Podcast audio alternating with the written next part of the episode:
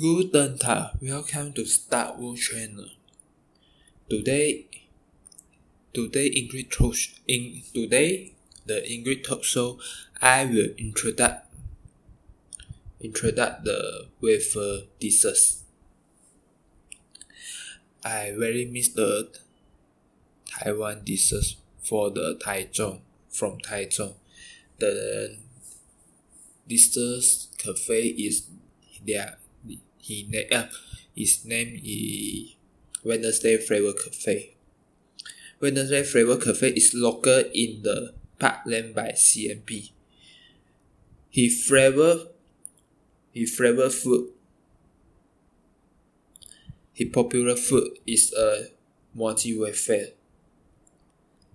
Mochi wafer at Wednesday Flavor Cafe is a very popular dessert. It is a cross between dance Mochi is Taiwan Mochi is Taiwan style and the containing wafer. He get it unique texture from Miss. So mochi wafers on the crisp, crispy on the outside and has a fluffy texture on the inside. He mix to the mochi, let it chewy. He cost for 200热 antidote, but so he it was it was very expensive. But the wafer mochi wafer is very delicious and very big very large you must two person two people having for this dishes. And he sauce many sauce had he had many the mochi wafer has had many flavor. You can choose the mango, strawberry, uh, 百香果, chocolate, and more.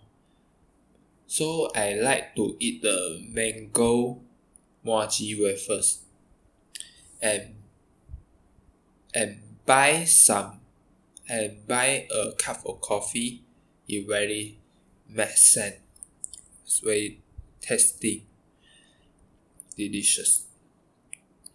So next time you go to the Taichung, you can go to the Park Lane by CMP. You can find the Wednesday, Wednesday's Flavor Cafe.